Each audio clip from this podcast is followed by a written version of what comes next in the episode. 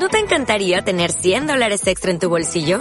Haz que un experto bilingüe de TurboTax declare tus impuestos para el 31 de marzo y obtén 100 dólares de vuelta al instante. Porque no importa cuáles hayan sido tus logros del año pasado, TurboTax hace que cuenten. Obtén 100 dólares de vuelta y tus impuestos con 100% de precisión. Solo con Intuit TurboTax. Debes declarar para el 31 de marzo. Crédito solo aplicable al costo de la presentación federal con TurboTax Full Service. Oferta sujeta a cambios o cancelación en cualquier momento.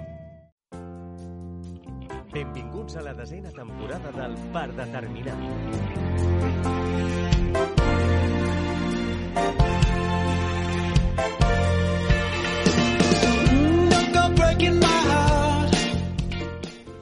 Què tal va l'entrada a la tardor? Seguim a la desena temporada i avui el nostre 134 programa Recordeu que ens podeu escoltar a Ràdio Ateneu del Clot l'últim dilluns de cada mes i a Ràdio Trini Jove enguany el 91.6 de l'FM tots els dijous de mes a les 8 del vespre. Avui tenim un programa molt variat amb dos convidats de luxe que ens fa molta il·lusió tenir aquí el regidor del PP de l'Ajuntament de Barcelona i president també del mateix partit aquí a la ciutat de Barcelona i la segona generació de l'empresa fornera Jaime Bou, que va fundar el seu pare i oncle, en Josep Bou. Què tal? Com estàs, Josep? Encantat. Ho has dit molt bé, eh? Tot Sí? això que dius, sí, però, però sobretot som forner i empresari, jo, Sí? eh? Sí. D'una pime.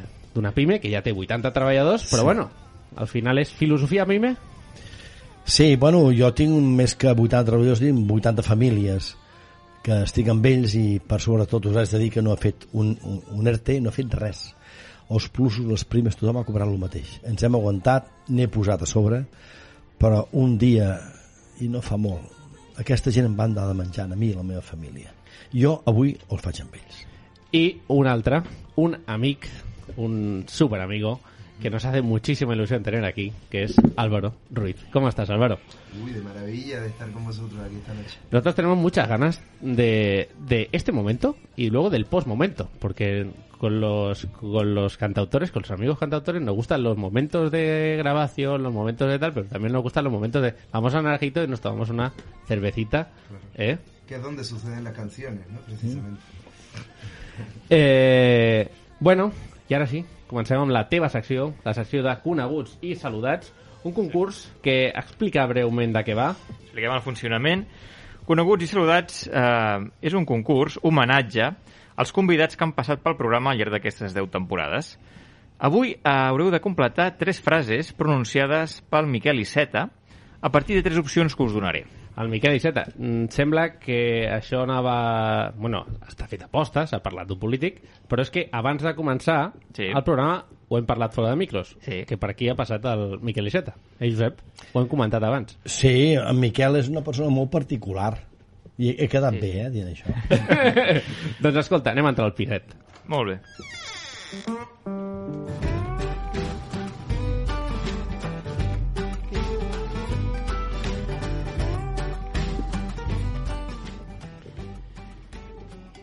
Molt bé, doncs eh, podem escoltar ja, si us sembla, la, la primera frase.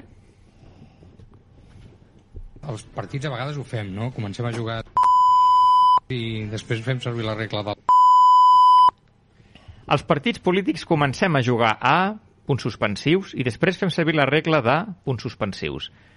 Opció A, futbol, bàsquet. Opció B, escacs, dames.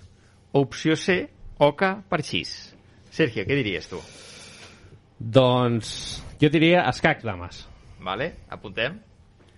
Joan, Yo diré la OCA. la oca, vale. Álvaro, Estoy en Oca y Parchís también. sí, también. Viene mi equipo. Damià, tu què penses? Hola, hola. ¿No surt el, el juego del calamar? En aquest... No, no, no, no. He no és començat opció. a veure la sèrie, jo. Ah, sí? Has començat? Estic tindrant unes ganes de matar. Sí, sí. Eh, futbol, va, per dir alguna Per dir alguna cosa. Molt bé. I tu, Josep, què, què diries? Bueno, en política, és que dames, això ho tinc claríssim. Dames. Anem a escoltar la resposta correcta. Els partits a vegades ho fem, no? Comencem a jugar a escacs i després fem servir la regla de les dames, no? Si ens convé. Escacs dames. Molt bé, efectivament, l'opció B. Anem a escoltar, Sergio, la segona frase. Jo la gent que només es pot sentir una cosa, la veritat em fa una mica de... La gent que només es pot sentir una cosa, és catalana o espanyola, em fa una mica de... Opció A, por. Opció B, ràbia. Opció C, llàstima. Josep, Què diries? Bueno, amb últim extrem jo diria por. Sí. Vale, ho apuntem. Damià? Mm, llàstima, no sé, potser. Mm, mm, pot ser. Llàstima, per aquí. També. Vinga, ja Joan? També, llàstima. I tu, Sergio, què, què creus? Jo no et respondré. Et respondrà un amic conegut d'en Josep o del partit i col·laborador del programa, que és en... ¿A Mariano Rajoy, pot ser? Pues muy buenas, la verdad, es, es un placer estar aquí. Hay veces que cuando Hombre. haces cosas te vienen déjà vus. Y Sí, esto eh. parece un déjà vu, eh, la verdad. Sí, sí, es no verdad. sé por qué. Eh, pues yo le diría que... Lástima, diría? lástima. Como Muy esa bien. canción que dice eso de lástima, pero adiós. Sí, sí, sí. Vale, lo apuntamos aquí, don Mariano. Vamos, vamos a escuchar la respuesta correcta. Venga. Jo la gent que només es pot sentir una cosa, la veritat em fa una mica de, de por, no? De por... No sé qui havia dit por, però... en Josep, enhorabona. Molt bé. Uns aplaudiments, eh? Aplaudiments, aplaudiments per en, per en Josep Bou. Avui hi ha premi, no? Um, no és segur, eh? tampoc. No, no t'ho puc assegurar. Jo, no la veritat, Tenim poc pressupost, eh? Avui, avui el premi, el, bueno, el premi és, eh, si vol venir a prendre una cervesa, està convidadíssim. Sí, tant. Molt bé, doncs ja podem escoltar la tercera i última frase. A veure. Els polítics a vegades donem una sensació de massa llunyania i que és eh, absurd perquè som Els polítics a vegades donem sensació de llunyania, però som, punts suspensius, opció A, bones persones, opció B, gent molt normal, opció C, humils ciutadans. A veure, Josep, què diries? Bueno, parlo per mi, gent molt normal. Gent molt normal, no? Ho apuntem aquí. Damià, què creus? Mm, bones persones. Uh -huh. Álvaro? Gent normal. Gent normal. Joan? Gent normal. Ah, a veure, molt bé. I, perdona, però és Digues. que tinc un altre col·laborador Ep. que ha vingut. Hi ha una... I el Josep va entrar a l'Ajuntament quan ell va sortir. Ah, què és? Aquí és. A veure... Um, en Xavier Trias tenim aquí. Molt bones, eh? Com està, senyor Josep Pou? Molt bé, mestre. Perquè jo li dic sempre, mestre, mentries. perquè és un mestre... Fa molta il·lusió que Sí. sigui aquí. Per la veritat, eh? Hem compartit poques, pocs moments a l'Ajuntament de Barcelona i la veritat que per mi és un, és un plaer estar aquí també amb un regidor, perquè jo he estat regidor Sí, senyor. Sí, sí. abans de, de, de, de, Abans de ser al- d'alcalde alcalde i va després, ser... eh? Sí, sí, sí. Bona gent. Bona gent, vostè, senyor Trias? Molt bé. Escoltem. Doncs ja podem escoltar la resposta correcta. A veure. Els polítics a vegades donem una sensació de massa llunyania i que és eh, absurd perquè som gent molt normal. Gent molt normal. Molt bé. Doncs res, ara sí, després del teu coneguts i saludats, anem a conèixer de ben a prop el Josep Bou.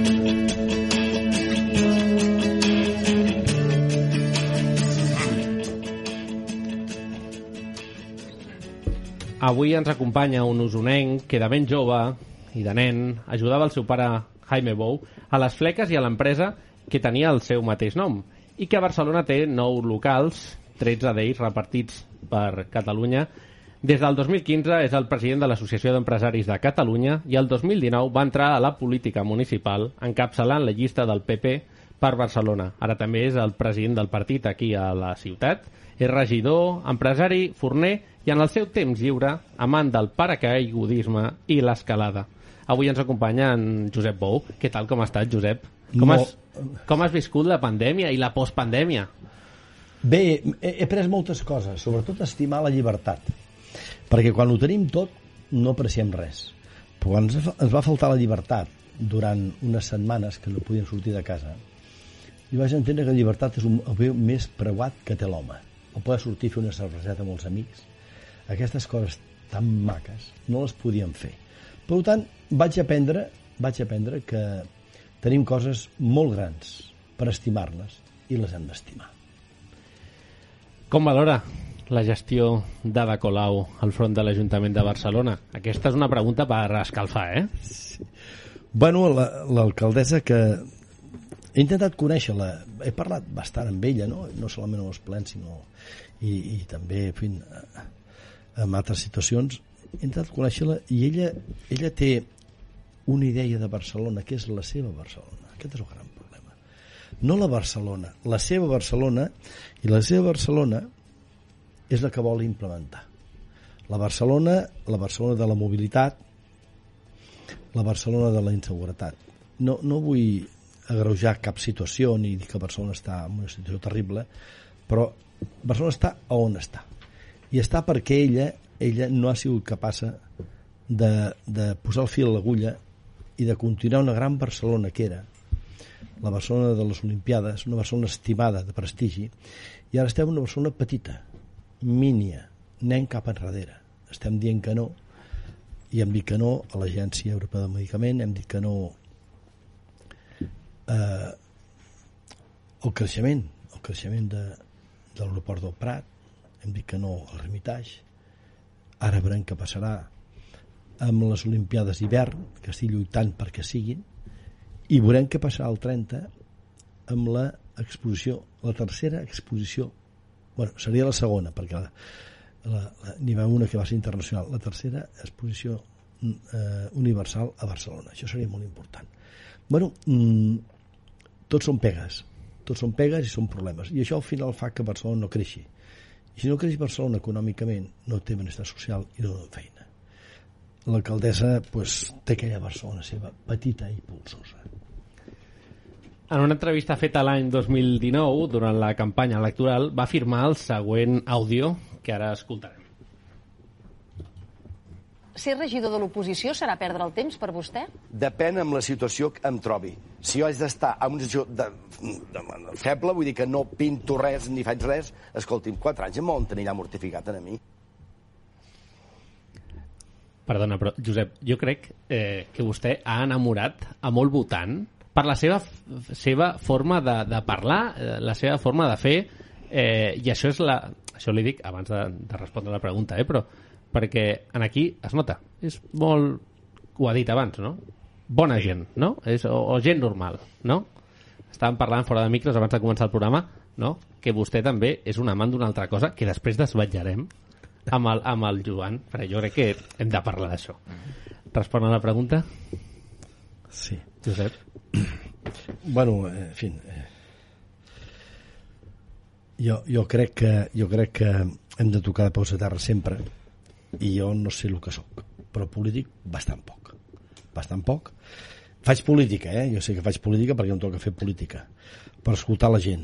Escoltar la gent eh, és molt important. I després, la teva proposta, el que tu pots fer, però si no escoltes, com el que està passant en aquests moments, no fas res. Fas la teva història, fas la teva Barcelona, fas de polític, de cotxino polític. I això no es pot fer. D'escoltar i després solucionar els problemes de la gent, no crear-ne.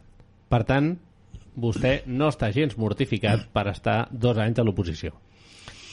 No, no perquè vaig començar que no em va ser fàcil. Al començament el Partit Popular no s'ha votat fàcil, el grup municipal, però eh, soc, soc educat amb la duresa jo amb la duresa, vull dir, des de que tenia 14 anys vaig estar, vaig estar on està, des, després vaig estar a la brigada paracaidista, vaig estar dos anys, vull dir, jo, jo em considero una persona dura i vaig superar tots aquelles, aquests problemes que podien haver i al final vaig entendre que jo podia fer una bona labor i no perdre el temps perquè si havia de perdre el temps jo marxava cap a casa el dia següent jo no tinc que perdre el temps perquè a la meva edat val més el temps que el diner en aquests moments per tant, aquesta idea, però no vaig perdre el temps. Vaig fer una feina i la seguiré fent perquè crec que val la pena. És aquell esperit de, de servir i ajudar. Ets empresari, Josep, i et vas presentar uh, pel PP com a candidat independent. Uh, fet que potser et permet veure les coses des d'un altre punt de vista. Uh, a què atribuiries els, els resultats que ha tingut el PP tant a, a Barcelona com a Catalunya aquests últims anys? Faries algun tipus d'autocrítica? Bueno, hi ha, hi ha dos resultats, un és el, el municipal, l'altre l'autonòmic. Sí. El municipal jo vaig viure de primera mà, perquè em va tocar a mi, jo era el candidat, i, i, i vaig veure que bueno, el Partit Popular estava instal·lat eh, senzillament en aquell moment, eh, estava instal·lat en una pendent, una pendent cap a baix. Eh? Eh, per motius que siguin, jo no ara entraré tampoc ara a jutjar tot això, però eh, a mi va ser molt costós, molt costós, de tal manera que el Partit Popular m'arropava, però jo anava amb bou. Jo, jo feia la meva campanya i, i la meva campanya i, i junt al Partit Popular varen lograr el que jo volia, que era salvar els mobles que algun dia algun dia eh, que serà més a prop que tard el Pablo Casado arribarà a la Moncloa no els hi cap una dubte però no, no hi ha altra solució aquí eh? no hi ha altre camí ajudat amb Vox? Pues segurament però, però quan arribi no, no podria ser que, que, que, que Europa ens digués però escolti, vostès en Barcelona no tenen cap no tenen cap representant i a Catalunya tampoc vostès hauran de confederar Catalunya i la confederació és la mort de la nació els confederats no van a cap puesto els americans saben perfectament això. Per tant, a mi em va preocupar molt això perquè jo crec profundament en la nació jo sóc català als quatre costats i espanyol no, puc ser japonès a aquestes alçades. I més sent biguetà com sóc els biguetans som espanyols de quina manera? Tots som carlins, pràcticament el del carlisme. Per tant, això ho tenim claríssim. I en aquell moment doncs, bueno, vaig veure que les coses estaven molt complicades i van salvar els mobles. Després les autonòmiques, es, bueno, les autonòmiques es van fer com es van fer, jo no vaig pintar absolutament res, perquè, bueno, en fi, donde hay patrón un manda marinero, que diuen els castellans, jo no vaig pintar res, i, bueno, es van equivocar de cap a peus. Van, van cometre una sèrie d'errors que jo els veia perfectament, i, i al final, bueno, vam salvar els mobles també, van sortir tres, perquè vam estar a punt de quedar amb zero, eh? Vull dir que no... I això, pues, bueno, eh, això ha sigut un desastre, i aquest resultat doncs, em sembla pírric, em sembla un resultat perquè el Partit Popular, si vol arribar o no vol arribar, amb tres em sembla poc, però bueno, això, això que ho diguin els que van muntar la campanya i que tal com ho van fer, jo em vaig queixar, em vaig queixar, eh? jo, jo, jo, jo parlo molt clar sempre, i amb respecte sempre, i amb lleialtat al Partit Popular sempre. Em vaig queixar que el que feia no feia bé. I el resultat va ser el que tenim ara. Tres. Mhm. El PP ha realitzat pactes amb Vox per, per, per tal de poder governar en alguns territoris, com per exemple Andalusia. Quines creus que són les línies vermelles a l'hora de pactar amb partits com Vox? Jo, jo no crec en les línies vermelles, en cap, en cap ni una, eh? vull dir, no. Jo crec que no. Vox és un partit eh, constitucionalista, ells, ells són constitucionalistes i a més a més, bueno, en fi, eh, tenen lleialtat a, a, a la corona d'Espanya, al rei, per tant, això ja em sembla bé. A partir d'aquí, que tenen la, forma, la seva forma d'expressar-se, de dir, de fer, que podrien millorar-ho, jo penso que sí, per això jo en Vox no hi estic. Jo penso que, que podríem barnissar una mica més els mobles aquesta gent, no? Però, però criminalitzar-se no, no ho faré, no, no ho faré de cap de les maneres, perquè si hem de criminalitzar alguna cosa, jo que eh, EH Bildu, aquest sí que ho faria, o l'Esquerra Republicana de Catalunya que vol destruir la nació, Junts, bueno, Junts, bueno, de Junts ja ni parlo, però de Junts no saben ni el que són. Com aquests estan tan cardats perquè teni, ho tenien tot i no tenen res en aquests moments, mosseguen pels quatre costats. Però jo no criminalitzaria Vox, el que hem de mirar és d'arribar a les bases de Vox i que sota el paràgraf del Partit Popular tirem endavant. Perquè amb nosaltres es podrà pactar, amb Vox no ho sé. Ara ens agradaria saber què en penses de la marxa de, de Manuel Valls, tot just dos anys després d'entrar com a regidor a l'Ajuntament de Barcelona. Tens alguna opinió al respecte? Manuel Valls el, el vaig conèixer, i, bueno, encara el conec, de quan en quan ens veiem molt, molt, molt. Eh, em va semblar tot un senyor, un senyor, una persona que tenia una idea i, i, i es va estrellar, però és que jo ja ho veia tot això. Perquè un francès a Catalunya que triomfi, a mi m'ho han d'explicar unes quantes vegades. M'ho han d'explicar perquè van perdre el Roselló, van perdre la meitat de la Cerdanya, el Conflent, el Vallespí, el Capcí, amb el dels Pirineus i els francesos s'ho van quedar. Vull dir que si alguna cosa ha quedat com a letal per a Catalunya és que van perdre el 20% del territori i s'ho van quedar els francesos. I eres francès. Jo, jo, jo ho, veia, ho veia tan clar això, però bueno, van tirar endavant i es pensava que eh, entraria un cavall blanc aquí i con- conqueriria moltíssimes coses eh, a més a més amb un bon pressupost que tenia nosaltres, el PP anàvem al cul pelat com els monos del parc, eh? No tenim un duro eh? no, no, això, això és la veritat. I, i, i bueno, es pensava però no, no, no, no, no, no era possible no era possible, a més a més va cometre diversos errors. I ell, que he dit he començat dient que era un senyor, ha acabat sent un senyor ha marxat ha marxat i, i aquí s'ha acabat. Va ser, va ser un, una perdionada de sal que va tirar l'aire i va fallar Té previst tornar a presentar les eleccions municipals del 2023? Sí, vaig ràpid jo, eh? Sí, clar que sí. Tinc ganes, tinc voluntat i tinc il·lusió. Jo em presentaré a les eleccions i el compromís amb Pablo Casado és que salvés amb el PP, ho vaig fer, així i em junt amb el, amb el partit, eh, evidentment, de la mà i ara pues, jo estic convençut que tra- trauré un bon resultat trauré uns quants regidors estic convençut, si em deixen fer la feina i explicar lo, en fi, el que és el poble català i el que podem fer, perquè aquí hi ha més sentiment que raonament a Catalunya, ja ho dic a vostè el sentiment i con- i contra el sentiment no es pot lluitar, vull dir, és molt complicat això, eh? Sento perquè sento i ja l'hem fotuda. I pot raonar? No, no. Per tant, jo penso que el PP, si, si té la cara amable i és capaç de- d'explicar-se bé, podem tenir un bon resultat. I a partir d'aquí, pues, eh, jo arribaré, si la direcció nacional així m'autoritza, perquè això és així, eh? jo estic a la disposició directa i clara de Pablo Casado. Si en Pablo ara quan arriba a casa em truca i diu oye Bou, que vamos a dejarlo, jo em vaig cap a casa i, i, i, i començaré a fer més diners encara a l'empresa començaré a treballar mos- i faré més feina encara i, estaré, i seré molt feliç I si el Pablo li diu eh, Josep cap a la Generalitat? Hem de sopar, no ara? No, no, què hem de fer ara? bueno, ja en parlarem Ara, ja per acabar l'entrevista, ens agradaria saber com combines la, la direcció de l'empresa familiar amb la feina de regidor. És fàcil combinar les dues feines? gota, gota, gota, és un gran problema Sí, no? Bueno, de fet, jo, jo estic al 85% de, de, de treball a l'Ajuntament, no, no tinc el 100% ni cobro el 100%, jo, jo, perquè, perquè haig d'estar amb les empreses. Jo tinc 80 treballadors i per mi és la meva vida, és el que he fet sempre, i la meva família és bueno, la consanguínia, però l'altra família són els meus treballadors. Per tant, no es gota fàcil fer això, no gota, en absolut. Però sí que és veritat que tinc una sèrie de persones, sobretot una directora general que val un, val, val un torró i, i m'ho està fent molt bé i jo un de matí una tarda cada setmana vaig a, vaig a, a l'empresa i, i parlem i, i discutim i veiem en fi, tota la temàtica, tot el que podem fer. Però a mi m'afecta m'afecta moltíssim, la política m'afecta moltíssim perquè jo no em dedico a això. Ja. no em dedico a això ni tinc cap interès. De fet, de fet a mi això em costa diners. Jo, això em costa diners, no hi cap ninguna dubte.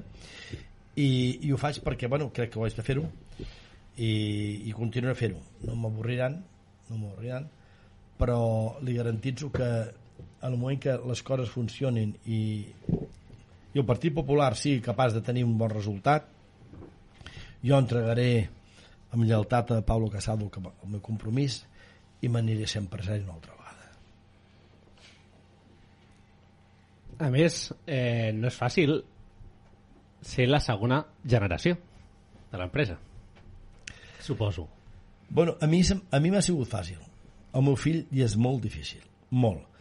La segona sol ser més fàcil perquè el pare, bueno, el pare pues, era un pagès i va néixer l'any 1920, eh?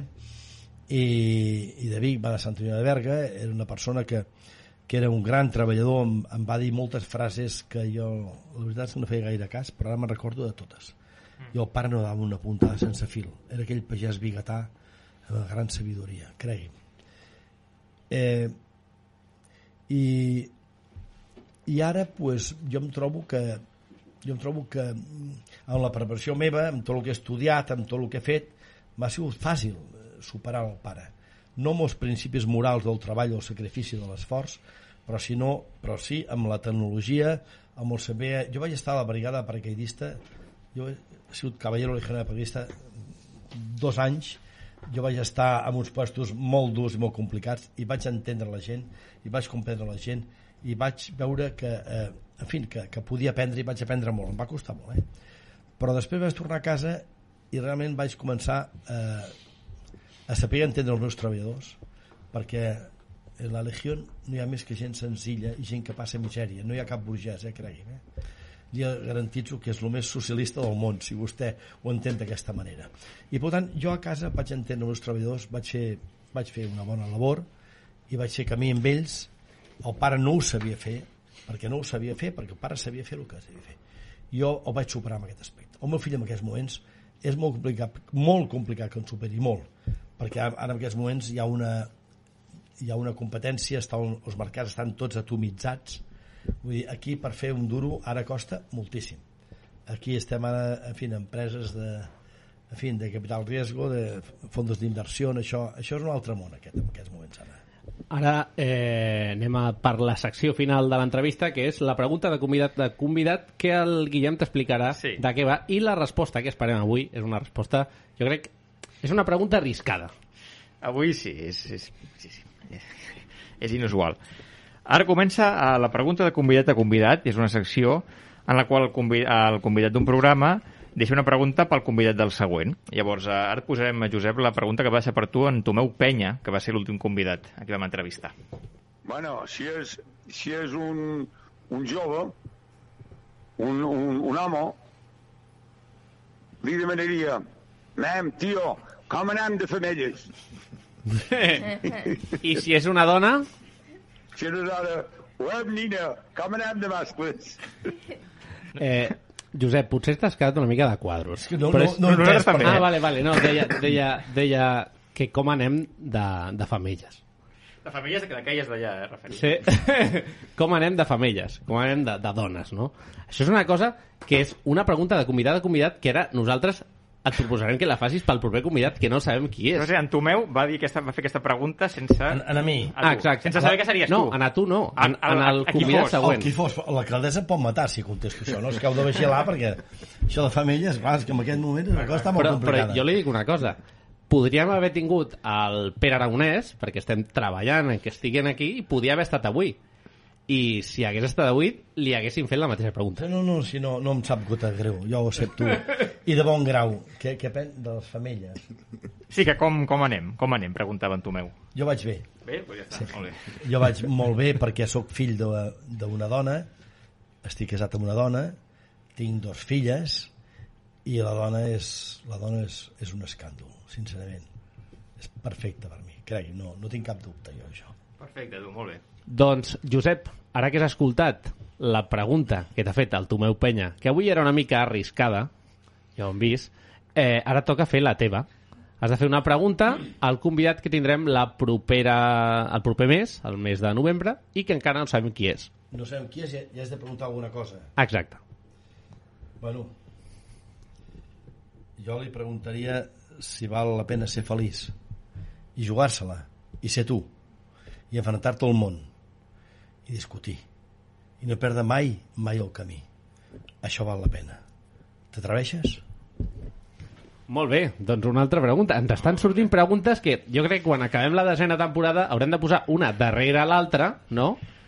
I a veure què m'ha semblat tan maco. Sergio, molt més profunda que la del Tomeu Penya, eh? Home, aquesta. i tant. i Res tant, a veure, eh? I tant.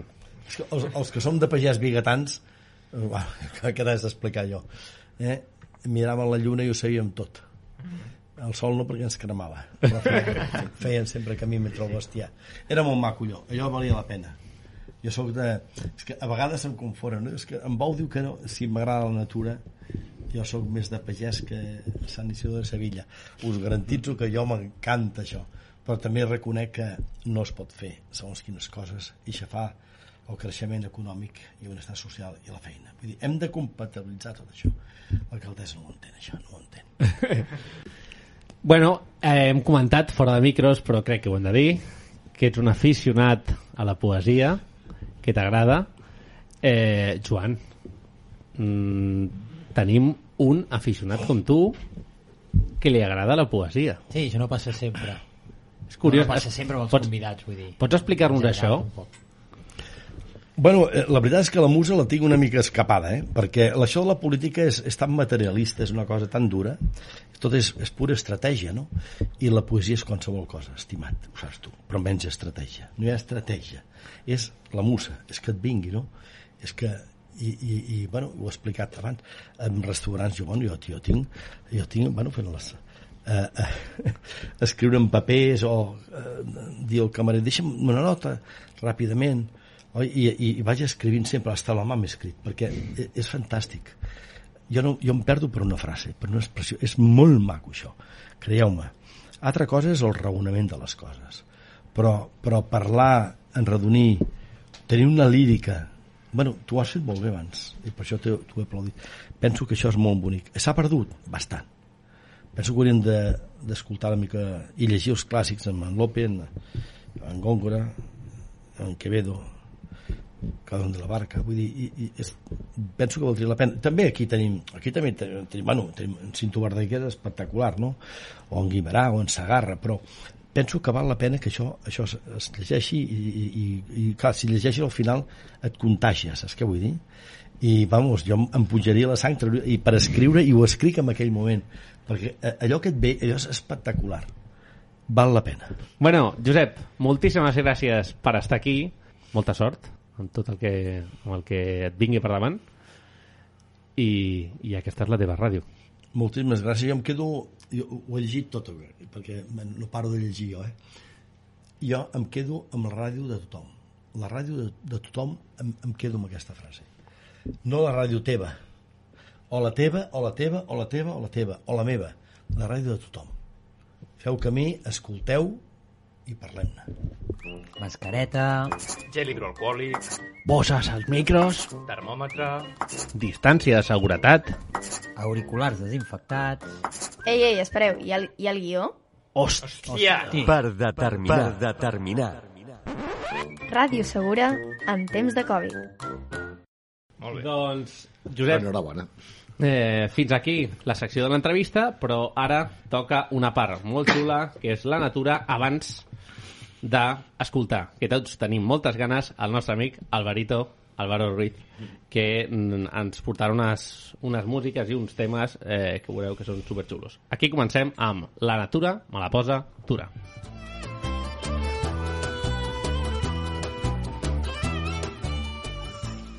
Què tal, com estem?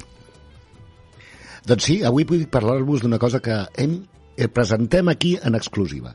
Un projecte que espero que al Josep Bou li agradi molt i està convidat a participar-hi, que és un préstec de llavors. Ja des de fa més de 15 anys que guardem llavors absolutament antigues, llavors eh, sovint que només es conserven en una casa d'un avi o d'una persona, aquestes llavors les hem anat acumulant a el que diem en un banc de llavors de Collserola. Però ara arribem més lluny.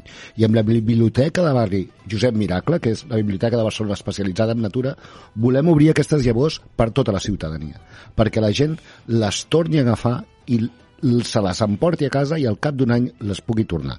Encetem aquest any el préstec de llavors. Eh, no sé si, Josep Bou, si teníeu llavors, com dèieu, dels vostres avantpassats pagesos, que te, no sé, si en, tenia, en conserveu alguna llavor d'aquestes? No, no, no. Jo, jo em ve la farina trinxada de, de pedra de molí o, o, o farina que sembla polvos de talc. Doncs és, és, possiblement aquest és el, la majoria dels casos. No? Aquelles llavors de, dels avis, doncs en molts casos el 90% s'han perdut per sempre. I, I ara encara ens queda aquest 10%. I bé, posarem en préstec llavors tants meravelloses. Jo no, havia, no sé si havíeu sentit parlar del Marcelí, de- d'allà a la sortida dels túnels de, de, de, de la Rovira, perdó, que ja venia planter any rere any, era un avi entranyable. Doncs eh, abans de plegar, recordo que em va donar una llavor que la mantenia en aquella finca any rere any enmig de Barcelona. Ara aquells horts ja no hi són, per tant, ara hi ha pisos. Però en conservem aquesta i- i- i- valuosa informació. I també ara a Collserola encara conservem multitud de varietats antiquíssimes que donen caràcter i a més a més ara la pagesia a Collserola fa servir aquestes llavors per pujar el preu precisament. Per tant fer de la pagesia aquella cosa marginal, residual que era fins fa poc, doncs ara afortunadament la gent valora doncs, un pagès que té un petit tros però fa un producte una mica més especial de compte. Un producte absolutament meravellós. I aquestes llavors, insisteixo, estaran a l'abast de tothom. Les poden plantar amb un test, aquí al mig del Clot, a Ciutat Vella, on vulguin. És a dir, l'únic que han de fer és tornar a agafar les varietats, treure-li la llavor i tornar-la a la biblioteca, perquè el, l'any següent altra gent les pugui disfrutar. És un projecte xulíssim i que estem trampadíssims i que tenim, tenim moltes ganes de tirar-ho endavant. Eh, alguna cosa més? No, no, no. Bueno, puc xerrar del que vulgui, eh? Aquí eh? el senyor bueno, Josep Bou és un expert, eh? és un expert i et preguntava lo, de l'ordenança que hi havia a casa seva perquè tu tenies un problema. Sí, sí, sí, a mi, em van, a mi em van vindre a buscar per tenir gallines i cabres. Aleshores em van dir, oh, vostè té gallines, no sé si coneixeu el tema, però em van vindre a dir, vostè no pot tindre gallines i cabres? I dic, per què? Si visc en una casa a la muntanya, de tota la vida. Doncs simplement per estar a Barcelona, perquè l'ordenança municipal diu que no pots tindre gallines i cabres. Afortunadament, en el meu cas s'ha solucionat, però he sentit veïns que els ha anat la Guàrdia Urbana i, i han dit, vostè pot tindre sis gallines, però no es pot menjar els ous, perquè això seria ramaderia. Això està passant. Això és conya, no? No, no, no, no és conya, això és cert. No pot- no sí, sí, sí, o sigui, uh, uh, tu com pots tindre animals de companyia, però no pots tindre animals que puguis fer cap aprofitament. Aleshores, el tracte era, vale, te les deixo tindre, però no en mengis els ous. Era a la ciutat de Barcelona. Sí, sí, al barri del Rectoret, sí, sí. El rector, cal rectoret. Bueno, en fi, jo, això és incomprensible per mi, de veritat. Hem arribat a un ridícul espantós, sincerament, perquè, eh, perquè això és la natura, i la natura s'obre camí sempre. I començar a retallar per aquí, al final acabarem pues, tots en un laboratori i en xips. Això és una bestiesa, sincerament. Bueno, Creu-me. ens passa que la jo, gent- Si, jo, si fos l'alcalde, això, això ho prohibiria, per la mort de Déu, això no pot ser, de cap de les maneres, de cap de les maneres, perquè les gallines i es- estan cuidades en blat de moro, vull dir, gallines, perquè tot, les gallines en pinso, en tres mesos estan, estan amunt i estan al coll. Una gallina que duri any, any i pico, i, i que sigui ponedora, posa uns ous espectaculars. És espectacular. No hi ha, no hi ha, no hi ha cap restaurant de luxe amb que superi amb aquest rovell. Ai, Damià, que haurem de convidar a la barbacoa el Josep Oh, i tant, i fem uns ous Eh? ferrats. És que, però ho diu de debò, és a dir, un bon ou ferrat amb gallines de casa, no hi ha cap plat exòtic i, i està, és el millor plat del món. Amb un bon pa. Sí. Ah, sí, sí. Amb un bon pa. Llavors, A fem una cosa... d'un grau, però a l'oli quasi a punt d'encendre's. Eh? Fem un tracte, jo I poso els ous. I es ferra, i l'ou ferrat rebenta, i, i bueno, es, et queda Quina ferrat festa, i el treus. Josep, I el ja- rovell queda intocable. Ja han fet els eh? Ja han fet pla. Jo poso els ous. Ous i tu portes el pa. Tens paraula. Sí? Sí, sí, sí creu-me. No, no, jo... I nosaltres ja posem la carn de la barbacoa. Tu poses el vi, eh? que no falti. I, bueno, ara, després de la secció eh, del Damià, anem a la música d'autor. I avui tenim aquí a un amic, a un buen amigo, Alvarito, que viene aquí para hacernos un poquito de musiquita. O sea que empezamos con un temita tuyo. Y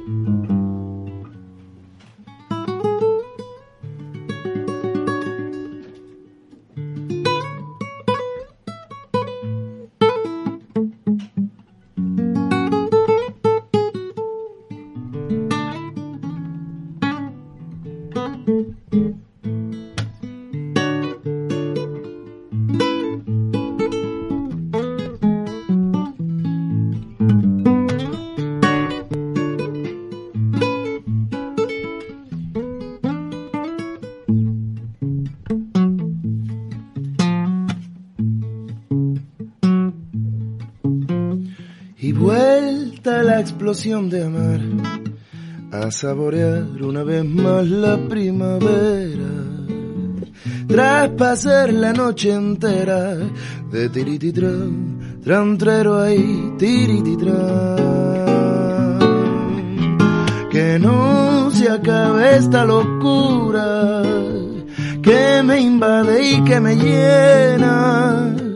Que descanse la pena que hoy tengo tu voz que me cura, tu silueta desnuda y esta piel que me quema. Qué bueno esto que me provocas en pleno y ahogado noviembre, que implosiona el mundo y que yo tiemble recogiendo los estambres de tu boca. Qué bueno esto que me provocas en pleno y ahogado noviembre, que implosiona el mundo y que yo tiemble recogiendo los estambres de tu boca.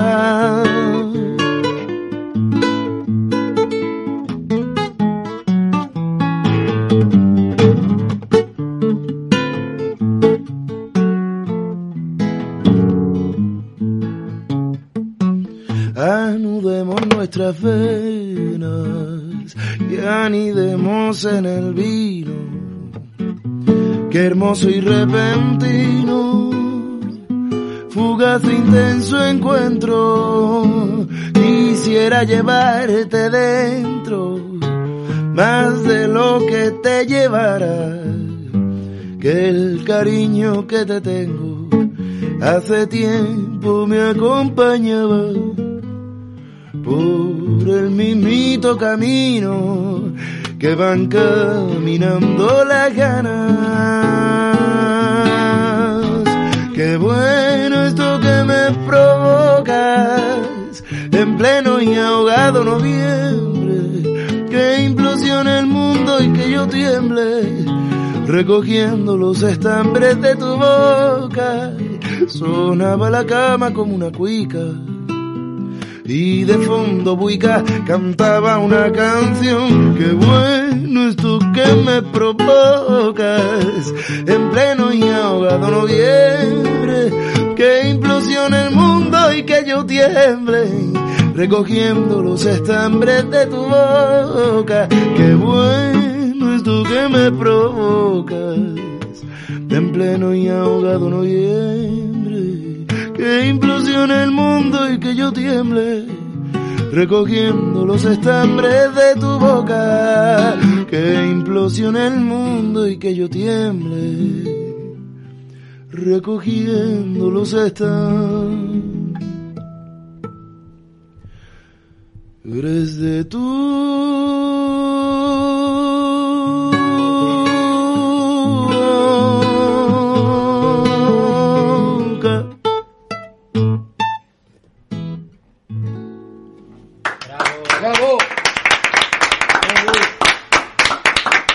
Gracias, muchas gracias familia. Joder, qué gana teníamos que vinieras aquí otra vez. ¿Has visto, Josep? Un es- un- això és la ràdio de tothom, eh? De, Eh? de tothom. Un Jo, escàndol. és claríssim, això, jo. Un escándalo, ¿eh? Sí. Desde luego que sí. Eh, viniste, antes lo hablábamos, eh, hace Un tres puñado, añitos, ¿eh? Un dos añitos. Sí, sí, dos o tres. Sí, yo creo que tres por ahí. No sé si hab- yo creo que estaba grabando el vuelo de la Bejaruco, que era el segundo Sí. álbum, y ahora voy a por el tercero. No aprendo. no aprendo. No salgo de una y me meto en otra serie. Eh, ayer hiciste un bolazo en la FIZ. la Eso sala se comenta, eso dicen. Con Sold Out. Así es. O sea, reventado todo. Así es. Con tu teclista Santi. Así es. ¿Qué tal? ¿Cómo se sale de un Sold Out? Pues demasiado contento. Tan contento que no eres capaz ni de asimilarlo. Y más cuando llevas peleando por esto como tantos años, ¿no? Pues dos discos ya en, en la calle y, y más de 10 años dando vueltas por, por todo el país. Eh, en algún momento había experimentado cosas así, pero no como ayer. No como ayer. Están sucediendo cosas que no habían sucedido hasta ahora. Y se ve en la, en la calidad del público, en la calidad de- del espectáculo, en la mezcla de, de todo, ¿no? De todo eso. Eh, está grabando ahora un disco.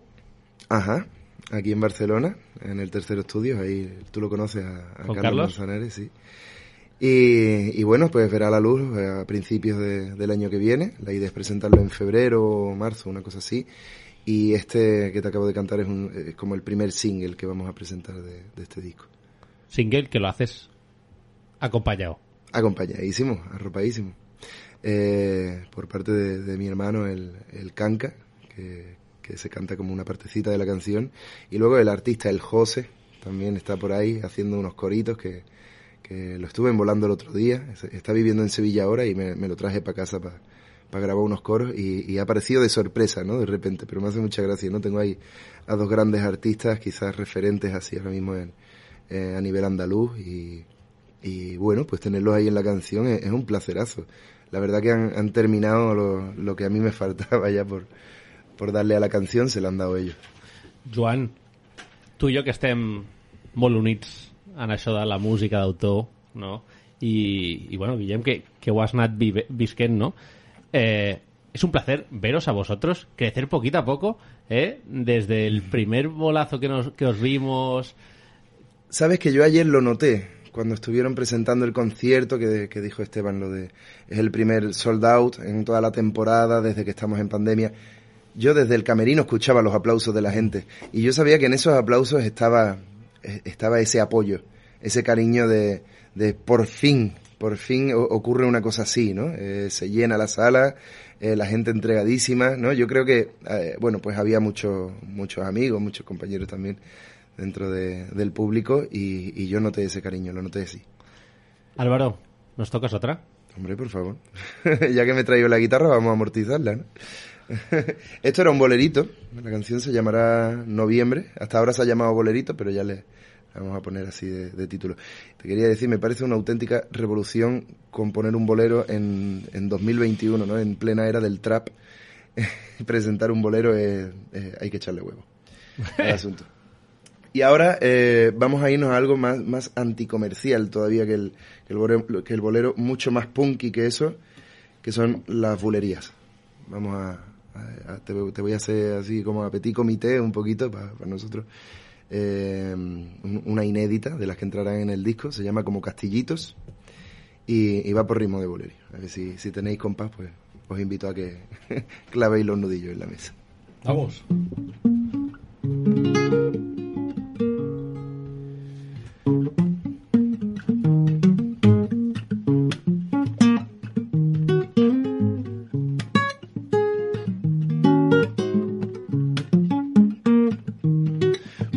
Como castillito, niña de fina arena, dos almas sentaditas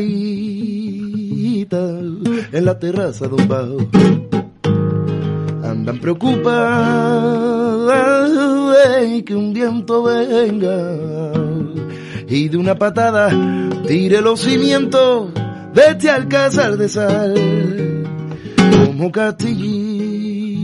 madre y de fina arena dos almas sentaditas en la terraza de un bajo chirimiri de cristales y dulces puñales ay, sobre la mesa esto a mí ya no me vale aunque te quiera raudales ¿pa' dónde vamos don Juan? Qué tristes son las cosas que son tristes. Qué pena da cuando viene la pena. El alma trago cortos te bebiste, viendo caer tus castillos de arena. Qué tristes son las cosas que son tristes. Qué pena da cuando el amor se va. Y con la frente marchita y cara de soledad.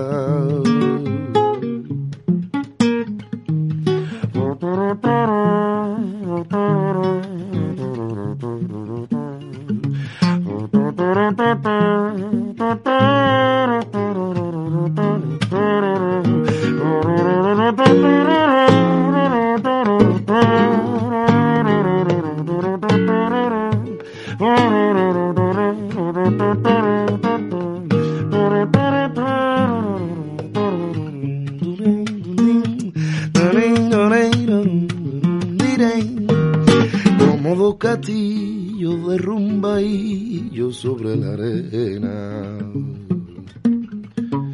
Resuenan las campanas ay, de la iglesia de atrás. Y un corito gitano que canta por bulería.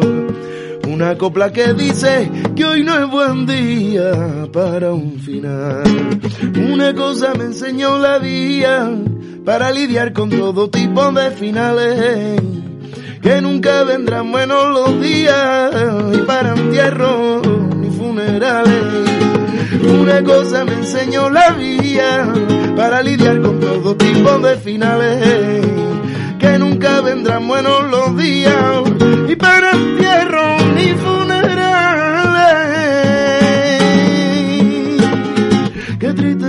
cosas que son tristes.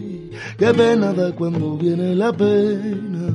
El alma trago corto te bebiste viendo caer tu castillo en arena. Qué tristes son las cosas que son tristes. Qué pena da cuando el amor se va. Con la frente marchita mi carita de soledad. Y con la frente marchita mi carita de soledad. Como un castillito, niña de fina arena. Ay, ay, de fina arena. Como un castillito, prima de fina arena. Ay, ay, de fina arena. Como un castillito de fina arena. Ay,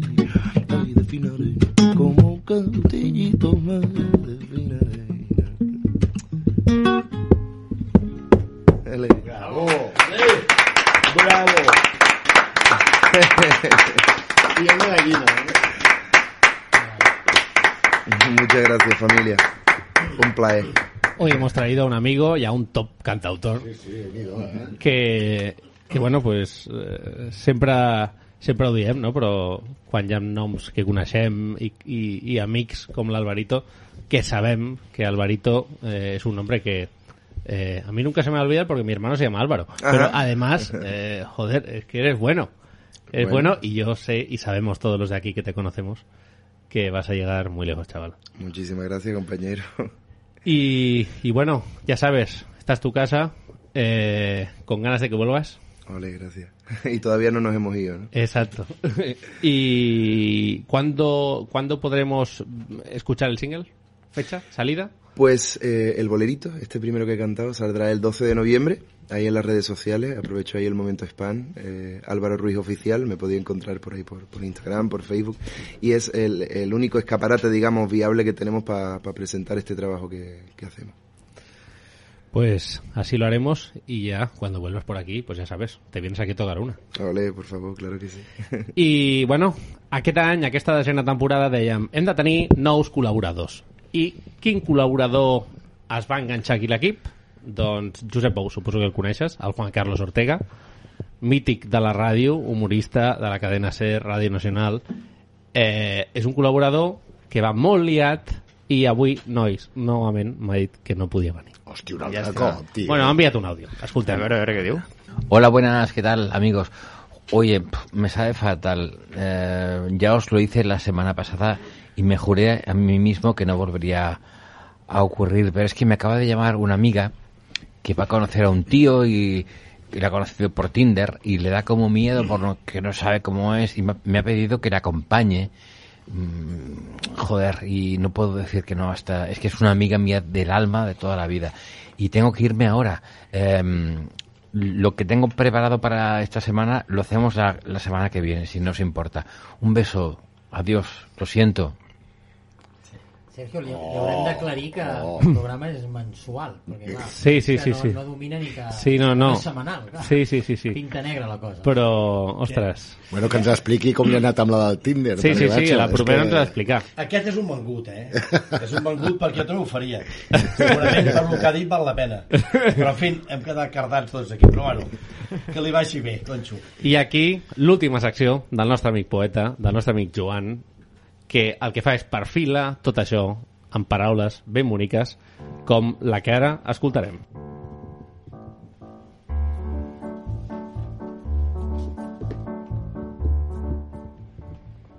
Despedim octubre i ja tenim aquí el fred. En aquests dies en què la normalitat sembla estar de tornada. Parlem de política, de la Barcelona d'avui, de la Barcelona que en Josep Bou imagina.